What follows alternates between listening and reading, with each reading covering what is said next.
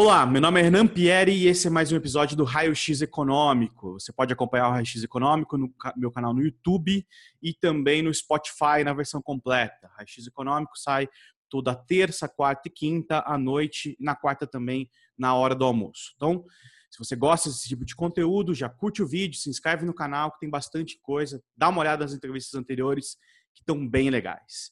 E hoje eu vou falar com a Lorena Hakaki. Ela é doutora em economia pela ESP FGV. Ela leciona no Departamento de Economia na USP, coordena o GFAM, o Grupo de Estudos em Economia da Família e Gênero, área da qual ela é pesquisadora. Olá, Lorena, seja muito bem-vinda.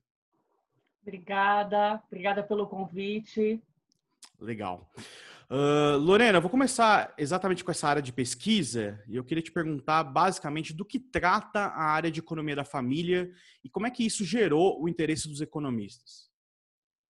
Ah, tá. Então, a, a área de economia da família, ela ela está muito ligada ao Becker, né, que foi economista pioneiro, é, é, ele foi Nobel em Economia em 1992 e ele trouxe para a economia áreas que antes não eram estudadas pelos economistas. Então, na verdade, ele circula um pouco pela sociologia e traz assuntos para serem estudados pelos economistas, que podem usar o ferramental tanto matemático como estatístico, é, como discriminação no mercado de trabalho, é, investimento em capital humano, crime, economia da família, vício. E essas áreas passam a ser estudadas, elas são incorporadas no estudo da economia é, com Becker. Acho que foi um, uma das genialidades dele, né? além de toda a teoria que ele desenvolveu.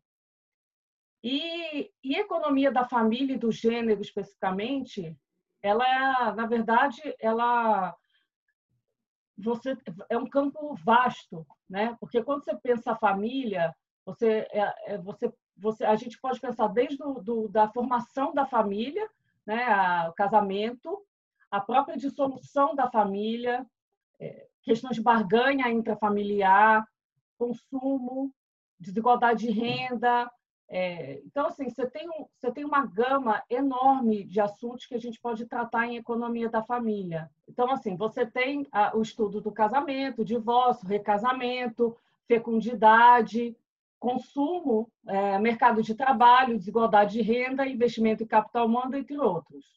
Né? Então, as pessoas, elas casam, por exemplo, quando a gente pensa em, em casamento, eu vou falar um pouquinho de casamento, tá? Então, por exemplo, quando as pessoas casam, elas têm inúmeras razões para casar, né? E, e, a decisão de casamento ela depende de várias variáveis, por exemplo, idade, afinidade, beleza, inteligência, nível de escolaridade do parceiro, etnia, raça. Então, só que a gente pode ordenar isso, né? Com a, com, em relação a certas características. Ah, o meu parceiro é tem maior escolaridade, o outro tem é, por exemplo, ah, eu estou olhando no, no, mercado, né? Ah, então você tem pessoas com maior escolaridade, menor escolaridade, é, mais bonitos, menos mais feios, né? E você consegue ordenar. E quando você, por exemplo, uma variável que a gente consegue observar nos dados de economia, quando você forma a família, é nível de escolaridade. Então, a gente pode observar como os, como os casais são formados olhando para a escolaridade. Isso é relevante? É. Porque, na média, pessoas com maior nível de escolaridade têm maior renda. Além disso, né, é, são pessoas que participam mais do mercado de trabalho e investem mais na educação dos filhos. Então, outro dia eu estava assistindo o um vídeo de uma economista, Paulina Restrepo e, e Carvarria. Eu não sei se estou falando certo o nome dela, mas eu achei muito interessante esse vídeo, ela, porque ela, ela é economista, ela trabalha no Banco Central de St. Louis estuda casamento. E aí eu achei, achei importante trazer isso aqui, porque às vezes você fala, ah, não, poxa, eu estudo economia da família, estudo casamento, e as pessoas falam, nossa, mas economista que estuda casamento, será que isso é importante? Então, ela é economista do Banco Central e estuda. E aí, quando você pensa, qual é a relação né, entre formação de família e Banco Central? Bem, um dos objetivos do Banco Central é elevar o nível de emprego e manter a inflação sob controle. Então, as decisões de casamento, por exemplo, em relação a determinadas características, pode afetar o mercado de trabalho. E isso é uma, uma, uma questão importante para o Banco Central. Então, o Banco Central saber como as pessoas estão formando suas famílias e que, em relação a determinadas características, como educação ou renda, eles sabem que isso pode afetar o nível de emprego. E isso é uma questão importante para eles. Então, por exemplo, se pessoas com maior nível de renda casam com pessoas de menor nível de renda, talvez os cônjuges decidam que um fica no mercado de trabalho e o outro fica fora. Até porque a pessoa de menor renda ela tem um seguro né, com, com o parceiro que está trabalhando. É, então, esse padrão de casamento, ou seja, né, como as pessoas se casam, olhando para a renda, a educação, né, é, pode afetar a proporção de pessoas que estão participando do mercado de trabalho, o que pode afetar o nível de desemprego da economia. Então, é importante para o Banco Central entender né, como que as pessoas casam é, para entender também como elas vão se comportar. Uhum. Então, o, o, que acontece é o seguinte: decisões privadas, por exemplo, com relação a casamento, podem afetar decisões no mercado de trabalho. Legal. E, e isso mudou muito ao longo do tempo? Como é que você vê a evolução do casamento e o, essa questão da decisão de alocação de tempo, de recursos interfamiliar? Então, o casamento, ou quando você, eh, quando a gente pensa, eu vou falar mais em relação à educação, né? Eu vou focar talvez um pouquinho mais no Brasil. Então, quando eu analisei os dados do Brasil, é, a gente vê que nós tivemos algumas mudanças, né? principalmente no, na composição da educação do Brasil. Então, o que aconteceu foi o seguinte: nas últimas décadas, o nível de escolaridade do, do brasileiro, na média, aumentou de cinco anos para oito, nove anos, pelo menos na amostra que eu estudei, em que olhava homens e mulheres casados ah, numa faixa de idade entre 26 e 60 anos. Então, eu já pego a pessoa que já se, se vai estudar, né, entrar na graduação, até 26 anos já já está formado, e a, e fico na, na, no, na idade, a, a, até a idade de 60 anos para evitar as pessoas que já estão aposentadas. E aí você tem uma mudança realmente né, de, dessa, dessa faixa etária. Então, você tem um aumento do nível de escolaridade, que, é, que aconteceu nas últimas décadas no Brasil. Uh, se eu não me engano, no, em outros países da América Latina também a gente teve esse, esse aumento da, da escolaridade. É, e, e o, que acontece é o seguinte: isso, isso afeta a, a, como as pessoas bom, acasam quando você olha para a educação. Então, há 30, 40 anos atrás, você tinha pessoas com menor nível de escolaridade, por exemplo, mais o, o, quando você pensa Fundamental 1, né? Fundamental 1 e 2, mais casados entre si. Né? Hoje, o, o, a grande parcela da, da população tem o um ensino, ensino médio. Então, você tem, você deslocou né, a, os casais em termos de escolaridade. Aí você pode pensar o seguinte: ah, será que isso afeta outras variáveis econômicas? Então, quando você pensa em, pensa em outras variáveis, você pode pensar, por exemplo, em desigualdade de renda, que é uma outra questão importante quando se estuda a formação de família. Será que a, pessoa, a forma como as pessoas casam, ou seja, é uma questão privada, né? Mas observando a variável educação, será que isso afeta a desigualdade de renda? Que é uma questão importante, principalmente no Brasil. Então, é, no Brasil, você tem, tem é, é, pelo menos no, no, trabalho que eu fiz com o professor Sérgio Firpo, do INSPER, a gente acha um, um efeito, ele é pequeno, mas ele é estatisticamente significante, dessa mudança de padrão no, no casamento e que afeta a desigualdade de renda. Por quê? Porque quando você olha o padrão de casamento entre pessoas com maior nível de escolaridade, ou seja, graduação e pós-graduação, você teve um aumento no, no, no, na proporção de pessoas que casam entre si nessas faixas de escolaridade, ou seja, é, aumentou o casamento entre iguais em relação ao casamento aleatório na educação. Quando você olha com, na, nas faixas menores de escolaridade, você já tem um pouco mais de casamento misto. Que, que é o casamento diminui... misto? Casamento misto é assim, uma pessoa de ensino médio casando com uma pessoa de ensino fundamental. Bom, é, uma das questões que você levantou é que as pessoas casam com outras semelhantes, semelhantes em escolaridade, por exemplo. Como é que é isso? Por que, que as pessoas procuram gente parecida para casar? Ah, então, é, essa, é uma, essa é uma boa pergunta. Eu, eu não sei se as pessoas procuram exatamente pessoas parecidas para casar, mas talvez pelo ambiente que você vive, né, a sua vizinhança, os seus conhecidos, onde você estuda, né, para a universidade onde você vai, você acaba transitando com pessoas mais parecidas. E aí por isso que você acaba tendo casamentos é, é, assim entre pessoas uh, mais parecidas. Então, por exemplo, quando você olha para a educação, ou mesmo quando você olha para religião ou raça, você acaba tendo o que a gente chama em economia de positive assortative mating. Mas aí eu até vou aproveitar um pouquinho essa sua pergunta para falar a questão de educação, que assim, a gente tem isso que a gente chama de positive assortative mating, né? O casamento entre iguais. Ah, então pessoas com graduação casando mais com pessoas que têm graduação e assim vai. Mas como a gente teve um aumento, né, nas últimas décadas de escolaridade, inclusive um aumento mais forte do nível de escolaridade das mulheres, um efeito que pode ter advindo daí é que as mulheres elas acabaram elas têm na média agora mais anos de escolaridade que os homens e aí você pode ter um efeito que a gente chama em economia que as mulheres estão casando para baixo. Então você teve um como é que é isso? o que, do... que é casar para é, baixo?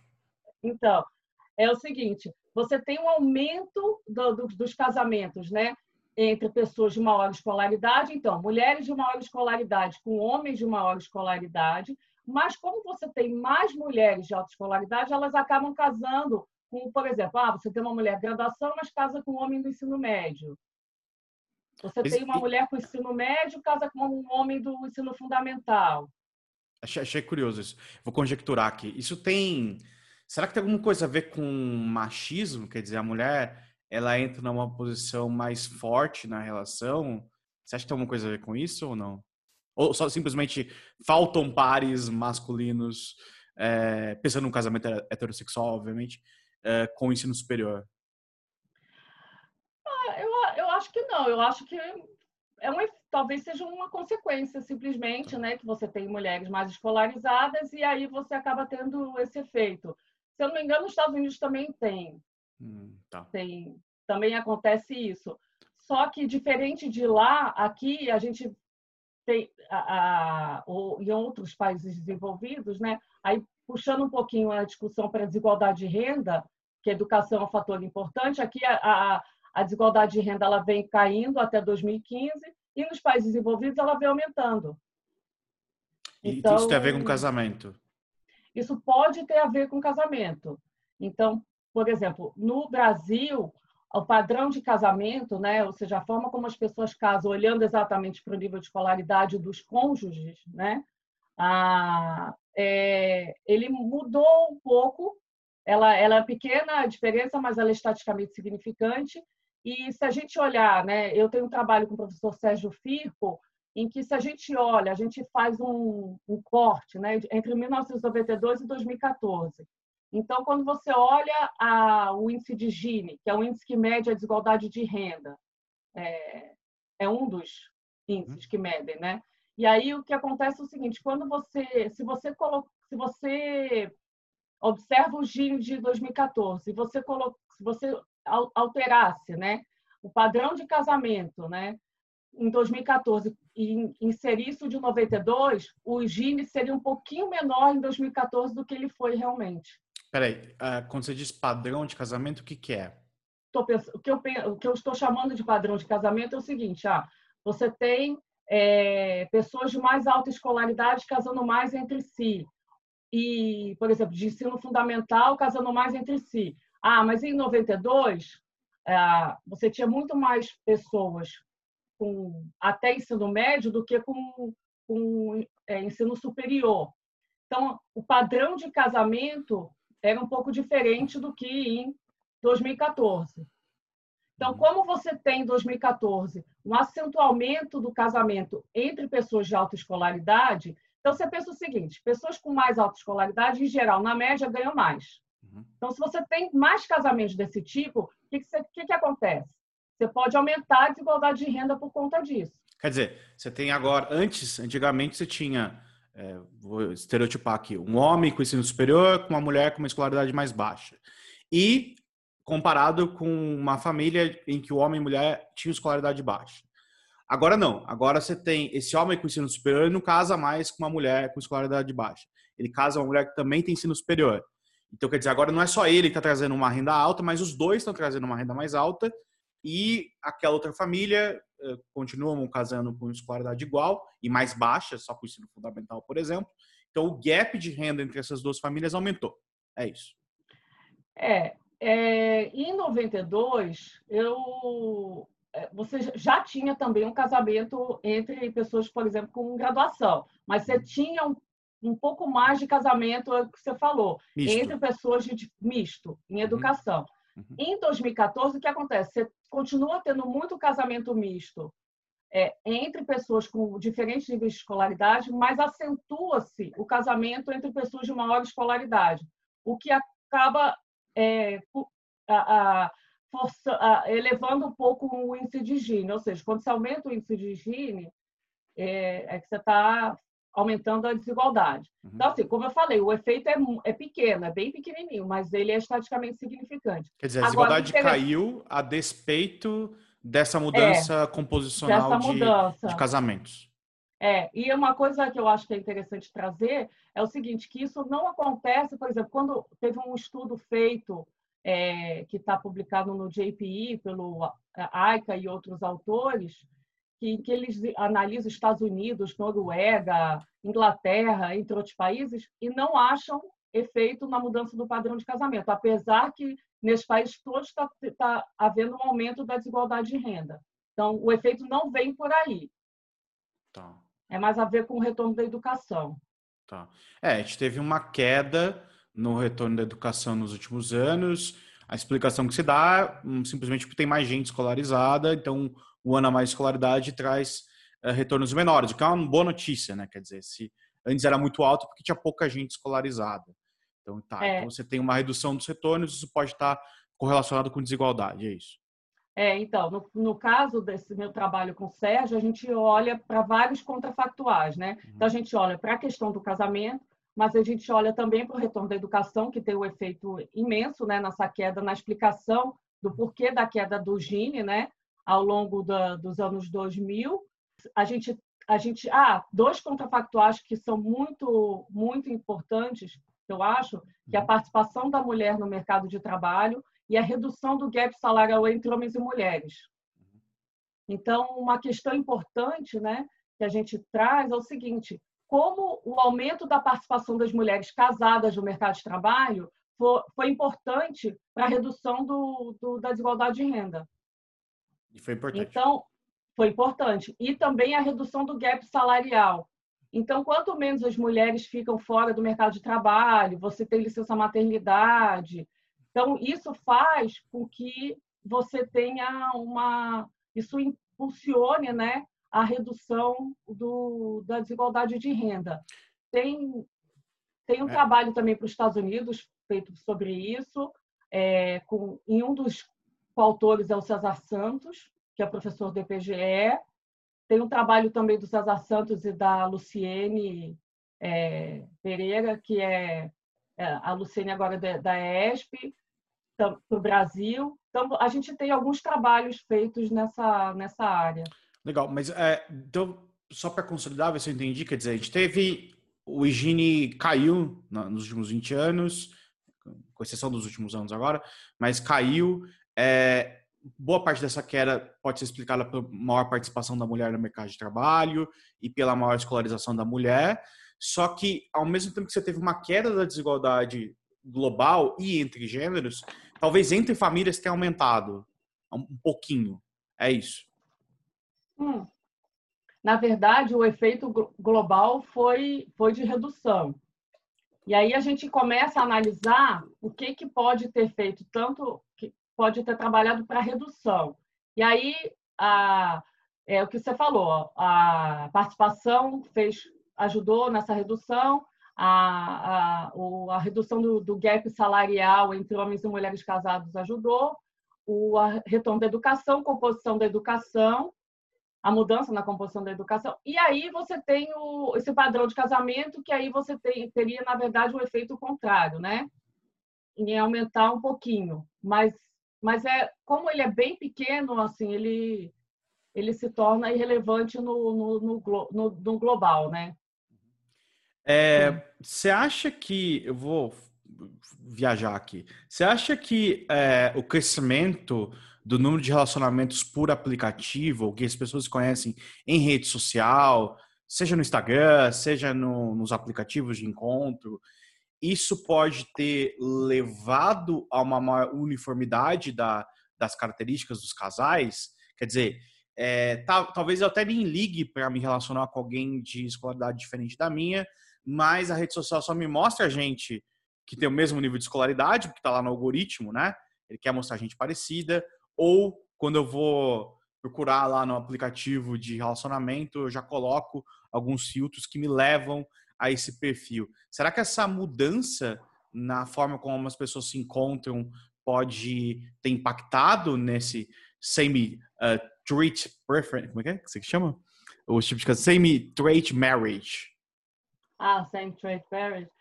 É, eu, eu não, na verdade, eu não sei te dizer se isso pode fazer com que o, o, a, a preferência por você casar né, com pessoas ah, mais parecidas aumente. Eu, eu não, não, não, sei realmente, mas na verdade, assim, eu, eu pensaria talvez até que você pode ter um aumento de casamentos Mistos. entre pessoas, é, pessoas diferentes, porque aí você olha aquele vai olhando o perfil, aí você gosta de alguém, ah, nossa, mas ele não é tão parecido, ah, mas eu achei interessante, vamos tentar.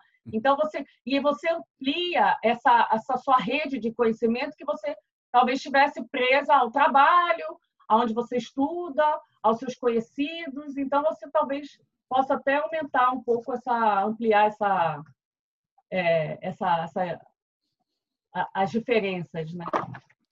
É, você tem um capítulo da sua tese uh, que virou um working paper, que How can preference for the same trait marriage increase investment in education?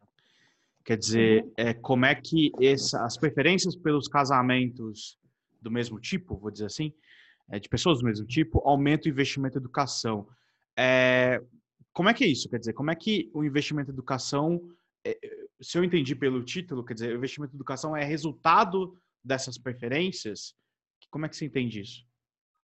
É, é o seguinte, eu esse é um, esse é um paper teórico que eu começou lá na minha na minha tese, eu, eu venho mexendo nele até hoje. E é o seguinte, você tem ele tem como base o modelo é, de, de três professores, né, que é Porri, Browning e Weiss, é um paper publicado já deles, que eles olham decisão de casa, é, decisão em educação e decisão de casamento.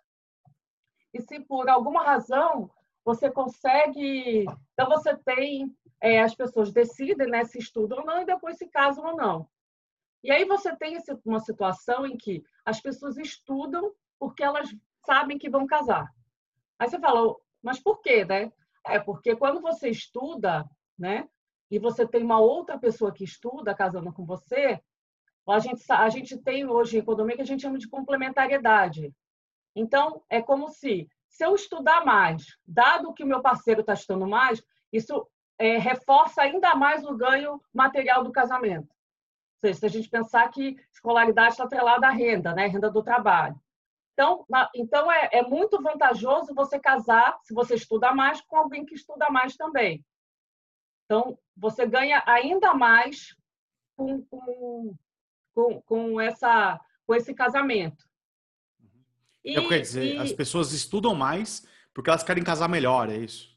Isso. Então você pode ter esse efeito, né? As pessoas estudam mais também, né? Entre outras coisas, porque elas querem casar melhor, elas é de uma forma uma forma geral, né? Se você pensar em competição, né? Você se torna mais atraente para pro, os outros, né?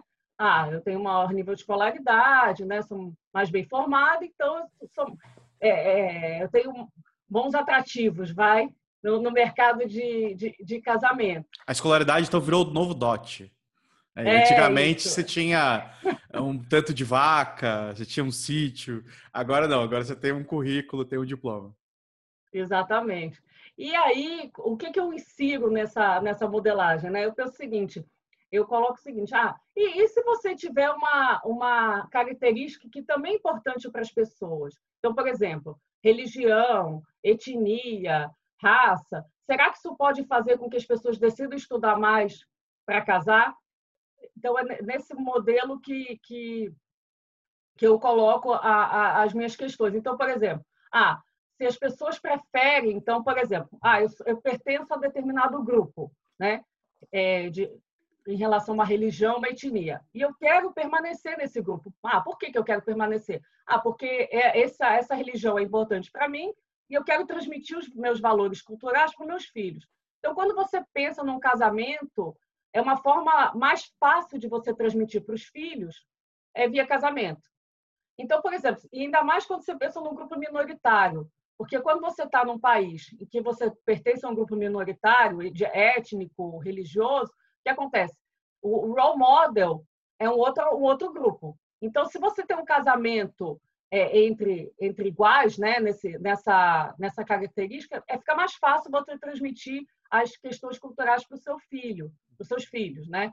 Então, se você acha que essa característica é importante, você quer casar, então você pode é, você pode é, decidir estudar mais, porque você se torna mais atraente, para você casar dentro do seu grupo e, e e você tem um aumento não só do ganho material do casamento, mas também o que a gente chama de ganho emocional. É, é um ganho. É, é, porque, assim, quando você pensa em casamento, a gente fica falando aqui, nós economistas estamos falando ganho material, mas o casamento não é só o ganho material. Você tem um ganho emocional do casamento. Então, essa questão da, por exemplo, da etnia, da, da, da religião, seria mais essa questão emocional, né? É uma, um valor que você dá importância. Então, você quer, então, por alguma razão, você quer casar mais dentro desse grupo, então, uma forma, talvez, de você se tornar mais competitivo, você estuda mais e você casa mais. Uma, uma, uma questão que eu levanto no paper é o seguinte: você pensa, pensa um país que só tem um, um grupo, né? Então, é um país só tem um grupo. Então, você tem um grupo lá, você tem retorno da educação, mas ele, vamos supor que esse país resolva abrir para a imigração.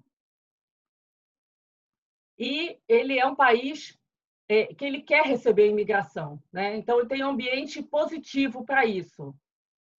É, então você recebe, você vai recebendo gente de outros grupos e aí você tem um ambiente um, ambiente hospitaleiro para esses esses é, imigrantes o que, o que no modelo eu, eu coloco como que você tem o mesmo retorno da educação para todo mundo. Não tem diferença. Então, a pessoa estuda mais, ela tem o mesmo retorno da educação de quem já estava no país. E aí, o efeito disso é que você tem o maior número de, de casamentos nessa, nesse país e o maior número de pessoas educadas. Então, assim, você tem um efeito positivo é, é, nesse sentido. Então, Talvez isso, de uma certa forma, explique por que, que quando você abre o seu país para a imigração e você atrai grupos diferentes, talvez até por, por, questão de identidade, as pessoas, ah, eu quero casar, eu quero, apesar de estar no outro país, eu quero ainda casar dentro do meu grupo. Então, isso motive de alguma forma as pessoas a estudarem mais. E você tem no, no, no, no produto total um aumento de escolaridade e aumento de casamentos. Pensando no ambiente hospitaleiro à imigração. Então, também é uma coisa que eu trato nesse, nesse paper. É, nesse artigo, uh, na sua tese, você usa dos jogos, jogos cooperativos. É, eu queria que você falasse um pouquinho da, da aplicação, assim, em geral, de, para quem não conhece a literatura, de teoria dos jogos cooperativos, né? E em que, em que a gente pode uh, aplicar isso E aí eu vou adicionar uma outra pergunta que é um pouco de curiosidade, quer dizer, como é que eu saio de, dessa estimação, dessa, dessa criação teórica, desse conceito teórico que você criou, uh, para uh, uma estimação empírica? Como é que eu verifico esses resultados desse tipo de modelo? Tá. Então, a, a gente tem jogos, né? Você tem jogos não cooperativos, que é o que é mais estudado aqui no Brasil. Você tem uma área de jogos cooperativos que é a área de matching, que é mercado de dois lados. Quer dizer, pode ser também o mercado de um lado, mas em geral o mercado de dois lados. Então, o que seria o mercado de dois lados? Então, você tem dois grupos disjuntos que, por alguma razão, querem querem formar algum tipo de parceria e ganham por essa parceria. Então, você pode ter, por exemplo, um grupo de homens e um grupo de mulheres. Você pode ter, um, de um lado, um grupo de estudantes e um grupo de universidades. Você pode ter um grupo de estudantes médicos que querem fazer residência e, por outro, do outro lado, um grupo de hospitais que querem receber quem quer fazer residência. Então, é, como que você faz essa alocação de forma mais eficiente? Então, isso foi estudado né, por, por alguns matemáticos e economistas que resolveram essas questões. Então, você tem o algoritmo do Gain-Shapley, você tem o modelo do Shapley-Shub, que é isso até que eu uso na minha, nesse, nesse artigo da minha tese. É, por exemplo, o Alvin Roth, que ganhou o Nobel também de Economia, ele estuda a, a distribuição né, é, por exemplo, um outro mercado que é difícil de você é, organizar, né? Ah, uma outra questão, fazendo um parênteses, né? São, são que situações em que você não tem preço. Uhum. Então, por exemplo, você não vai, você não tem um preço pelo casamento, você não vai ter um preço para alocar os estudantes às universidades. Então, você também tem o um caso, por exemplo, da, da doação de rins. Você não pode cobrar pelo rim. É, segundo o Alvin Roth, o único lugar que se, você pode comprar um rim é, na, é no Irã. Então, em geral, você não, não compra um rim. Então, como é que você faz? Então, ele criou todo um algoritmo para você é, é, melhorar essa distribuição de é, essa alocação de entre doadores e quem precisa do, do rim. Então, por exemplo, ah, eu, eu tenho um filho que precisa de um rim, mas eu sou incompatível com ele. Ah, mas tem o fulano de tal que também tem um primo que precisa do rim e ele é compatível com o meu filho. E eu sou compatível com, com o primo dele. Então, você faz essa troca e aí você faz, torna o, o, o a, a, a, distribuição mais eficiente. Então, é, é, então você perguntou do. Da, Eu perguntei é, um aplicação, você falou, e como é que é, nesse caso do, do, modelo teórico de casamento, investimento e educação, como é que eu parto disso para uma coisa empírica? Tem uma ah, tá. estrutura tá. direta ou não? Olha, é, eu, eu, eu nunca, eu nasci, eu nunca, é, assim, o meu modelo, por exemplo, né? Aí vou falar do que eu já fiz. Então, uhum. você tem toda uma estrutura teórica.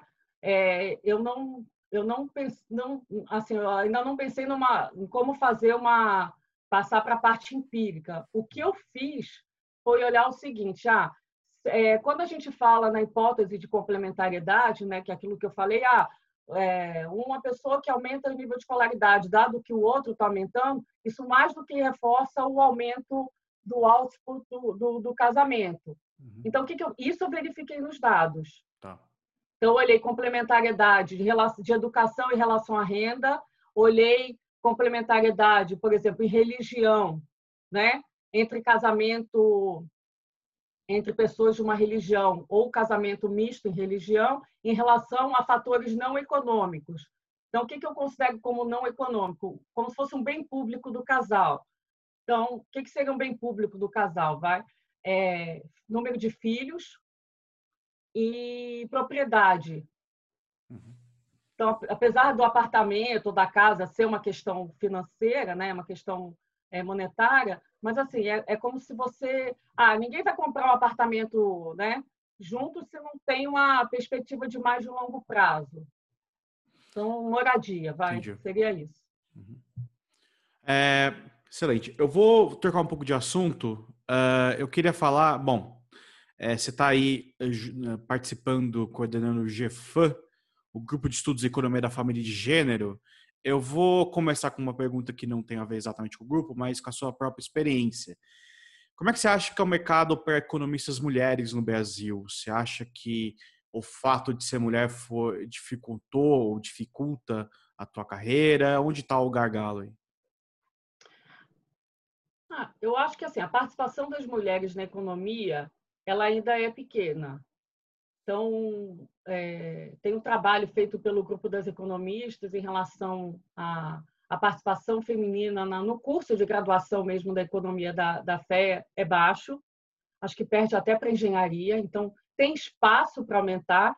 Existe até uma discussão se talvez nós devêssemos fazer um trabalho ainda no ensino médio, porque tem toda essa questão da matemática, ah, a matemática é só para menino, então assim, isso aí tem que tem que ser trabalhado já no colégio, né? Que matemática é para todo mundo, todo mundo tem capacidade é, e, e, Então essa questão, quer dizer, a menina, ela, todo mundo fala para ela que matemática é coisa de homem, aí ela não se interessa pelas carreiras e por isso que você tem menos economistas mulheres pode ser uma, uma, uma questão. Ou até a, a, uma outra questão que eu acho importante é o seguinte, mas aí talvez não fosse só o caso das meninas, né? É, o que, que o economista faz? Hum. Então, a gente, em geral, o que, que as pessoas acham que os economistas fazem? Trabalham com macroeconomia e finanças. Uhum. Só que assim, a economia ela, ela perpassa uma série de outras áreas, né? Então você tem é, estudos em relação ao comércio nacional, à educação, à economia da família, gênero, é, saúde. Então, as pessoas têm pouca informação com relação ao que o economista faz. E aí, quando você olha para macrofinanças, de repente as mulheres, nem todas, se interessam por esse assunto. Ah, isso aí não, não me interessa muito. Mas, assim, falta um pouco mais de informação sobre o que o economista faz que vai além da macro e da finanças, que é super importante, uhum. mas que você tem que, acho que tem que ampliar esse, esse, essa informação, né? Mas tá, então são barreiras à, à entrada e à escolha do curso. Sim. Ah, então, uma vez que a pessoa escolheu o curso, a, a, mulher, a mulher se interessou pelo curso, e no, o ambiente ele é negativo de alguma forma, para que as pessoas deem continuidade. Eu não tenho do número de cabeça, mas eu imagino que é, entre os que fazem pós-graduação, você tenha mais homens que mulheres. Eu imagino. É. É, então, isso, o, o ambiente dificulta, é. você acha?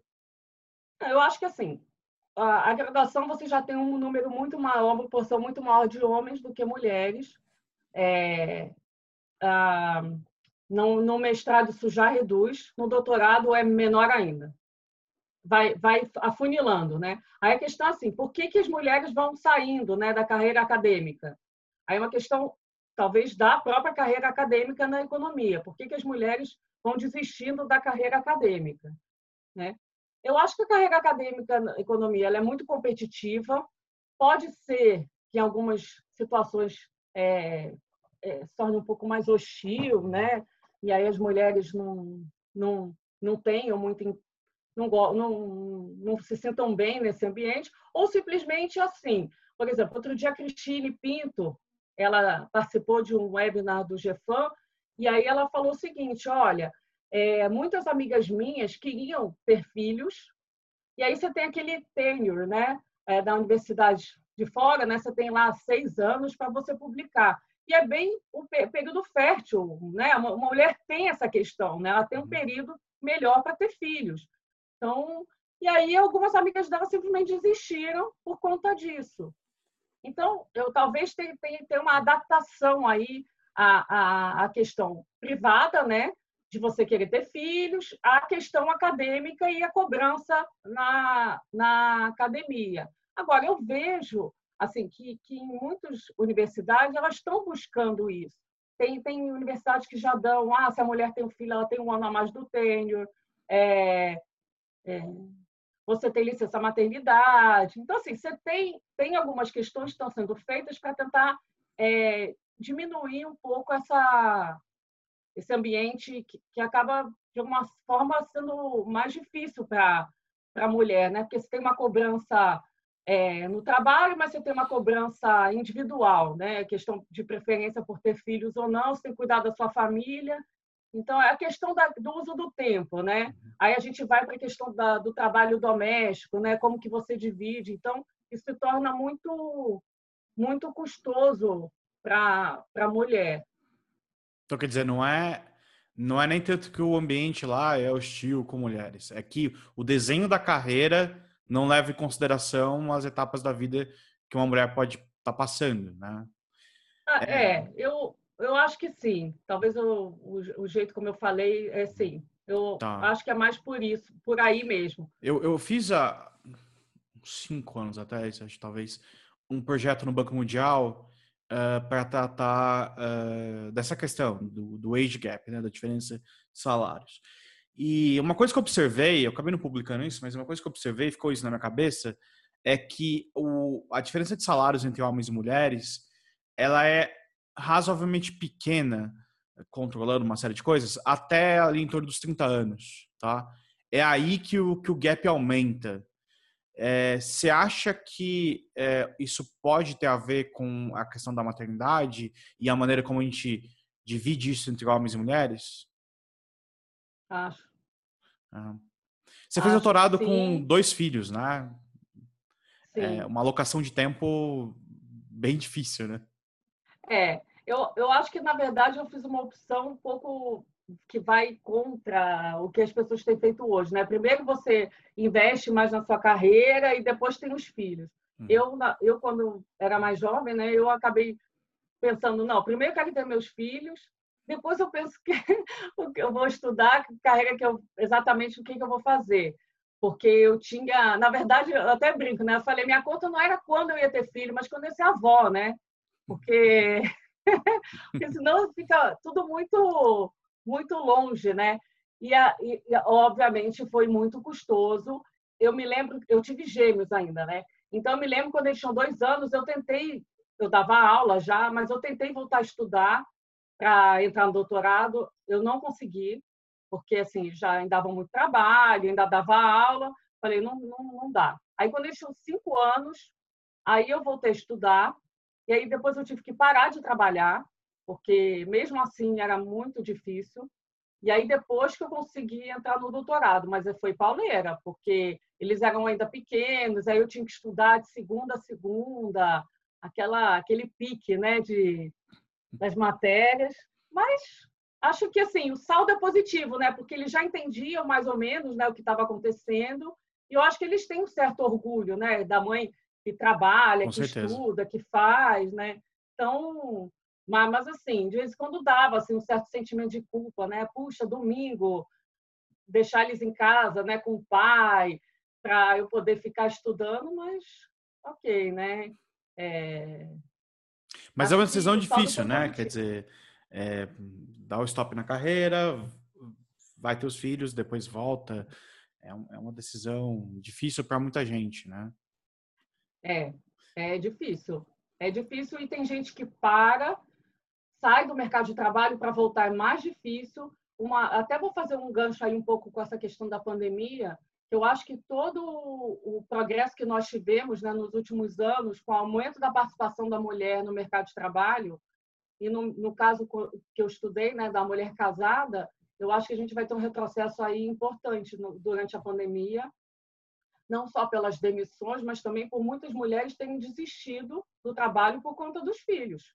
Você está em casa, todo uhum. mundo em casa, não tem escola né? É, às vezes você não tem mais aquela ajuda que você tinha, que seja ajuda paga, né? De uma babá, uma, uma empregada, você não tem mais a ajuda do, dos avós ou da vizinha por conta da pandemia, você tem que cuidar de tudo e aí você não dá conta do trabalho.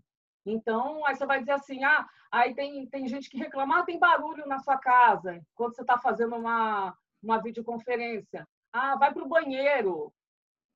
Como Você assim? acha que isso prejudica mais as mulheres do que os homens? Ah, sim. Eu já, já ouvi relatos que, assim, o marido... Não estou dizendo que são todos, pelo amor de não, Deus. Claro. Tem muitos maridos que têm ajudado bastante também acabam se prejudicando de uma certa forma, né? Porque, é, mas pelo menos divide esse, prejuízo né, da, dessa, do home office com criança, principalmente criança pequena, mas assim, do marido ele se coloca dentro do escritório como se não tivesse acontecendo nada de tranca a porta. a mulher tranca a porta, a mulher fica com os dois filhos pequenos, tendo que trabalhar e cuidar dos filhos. Então, assim, é uma coisa é, é difícil. Eu acho que a gente vai ter um aumento aí, uma redução, na verdade, da participação da mulher, que eu acho que depois, com o tempo, vai acabar voltando, aumentando novamente. Mas, assim, você tem. Aí que tá, né? Quando você sai, depois para voltar, é mais difícil, você volta ganhando menos, né? Então, vamos ver. Você acha que tem. O que, que a gente podia fazer diferente de política pública para amenizar essas diferenças? Por, por onde você iria? Ah, eu acho que creche. Creche.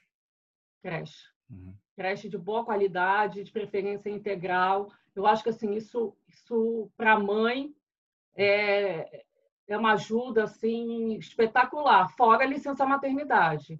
Mas a licença maternidade você diz masculina?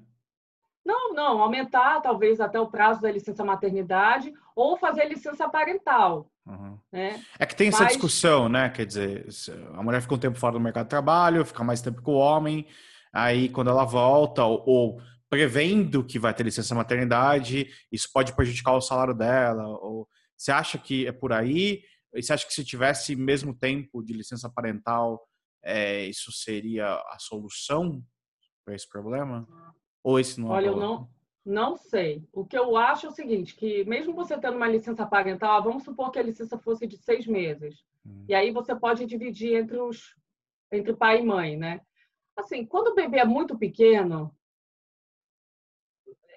uma questão até biológica, né? Você vai amamentar, então fica muito a cargo da, da mãe. Uhum. Mas eu acho que assim, se você pudesse ter escolha, né? Talvez não, não acho que seria uma, uma, uma, um ponto ruim. Agora, mantendo como é hoje, né? De quatro meses ou seis meses, dependendo do tipo de, de empresa. Eu acho que para o homem, cinco dias ou até 20 dias, em certas situações, é muito pouco. Porque o laço, o laço do pai com a criança é muito importante. Uhum. E não é só, não é só a questão, o la, tem a questão do laço emocional do, do pai com o filho, tem a questão da, da, do suporte que ele dá à mulher. Naquele momento, você tem uma criança pequena, de repente era um, era um, né, você tinha um casal, aparece um, uma terceira pessoa, né? E aí você que dá trabalho, que você não conhece, tem que começa a conhecer. Então, assim, é importante o suporte, é importante os dois pais na, naquele momento. Então, acho insuficiente essa, esse tempo dado ao pai. Eu acho até, eu diria, cruel com o pai, porque o, o, pai quer ficar com o filho, né? Ele já, ele já de uma certa forma, ele é, é relegado em, em segunda instância, porque ele não pode amamentar. Mas Sim. assim, ele pode ajudar, ele dá banho, ele cuida, ele troca a fralda. Então, assim, você tem toda uma questão de carinho que você, poxa, depois de cinco dias, ah, volta a trabalhar, aí você só vê seu filho à noite. Então, assim, eu acho, eu acho até cruel com, com os pais. Também acho. É, Lorena, quem quiser saber mais sobre o GFAN ou sobre seus trabalhos, onde acha o GFAN e você? Então, eu vou falar um pouquinho do GFAN, né? O GFAN foi fundado uh, em 2019 por mim pela Daniela Vaz e Solange Gonçalves, ambas professores da Unifesp. Então, nosso intuito era o quê? Unir pessoas que trabalham com a economia da família e do gênero num grupo, para disseminar essas áreas de pesquisa entre pessoas que estudam e fomentar novos pesquisadores e até formá-los. E, ao mesmo tempo, também divulgar resultados científicos. Porque é importante, quando você faz política pública, você ter dados que já foram estudados, analisados por pesquisadores. E aí a gente, a gente é, criou uma plataforma para o GFAM, foi adicionando vários pesquisadores é, ao grupo. Hoje nós temos quase 20 pesquisadores, temos até um chileno, um professor da, da Universidade do Chile, e, e assim é um grupo super ativo. A gente tem feito vários seminários online, online, né? São os webinars sobre a área, a, é, sobre pesquisas nesse assunto de família e gênero para discutir. Então tem muita questão do, de, de desemprego, de mercado de trabalho da mulher, é, uso do tempo e, e a gente violência doméstica. Então são questões importantes né, na nossa na nossa vida e que têm impacto em questões econômicas importantes. Então, quem quiser acessar pelo www.gfam.com.br. Excelente. Lorena, quero agradecer aqui a tua presença. Acho que foi um bate-papo bem legal. A gente aprendeu aqui, uh, principalmente para jovens estudantes, né, um pouco sobre a área de economia da família. Muito obrigado. E quando você tiver uma pesquisa nova, volta aqui e a gente bate um papo de novo. Ok, muito obrigada pelo convite. Volto com todo prazer. Legal. Bom, pessoal, esse foi mais um Raio X Econômico. Mais uma vez, se gostou do conteúdo, curta o vídeo, compartilhe com os amigos. O vídeo, o projeto ainda não tem monetização, então conto com a participação de vocês para fazer o projeto crescer. Valeu? Um abraço a todos e até mais.